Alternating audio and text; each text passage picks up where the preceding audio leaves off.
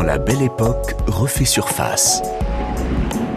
Titanic, un objet, une histoire. Fauché à l'aube d'une carrière remarquable, j'ai de quoi nourrir quelques aigreurs. Moi, lavabo intégré à l'une des cabines de première classe du Titanic. J'étais l'un des équipements qui faisait du navire le plus moderne, le plus confortable de tous les temps. Et voilà qu'à cause d'un iceberg, je n'aurais recueilli que quelques poils de barbe avant de rejoindre les fonds marins. On est peu de choses.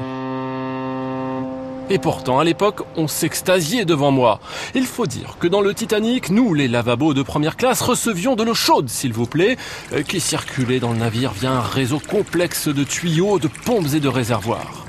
L'eau douce était embarquée dans des citernes et alimentait les sanitaires et lavabos à disposition, y compris pour les passagers de troisième classe. Quant aux toilettes, on utilisait l'eau pompée en mer. Il faut dire qu'à la belle époque, l'hygiène n'était plus une option. Figurez-vous qu'à l'exposition universelle de Paris en 1889, on lui a même consacré un palais construit tout exprès pour en vanter l'importance.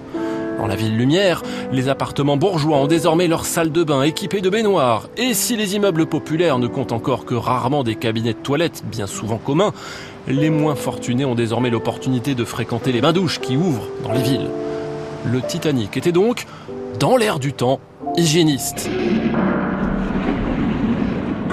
Comprenez donc ma déception et celle de mon camarade porte-savon en faïence qui se réjouissait déjà de passer sa vie au contact de savons enivrants.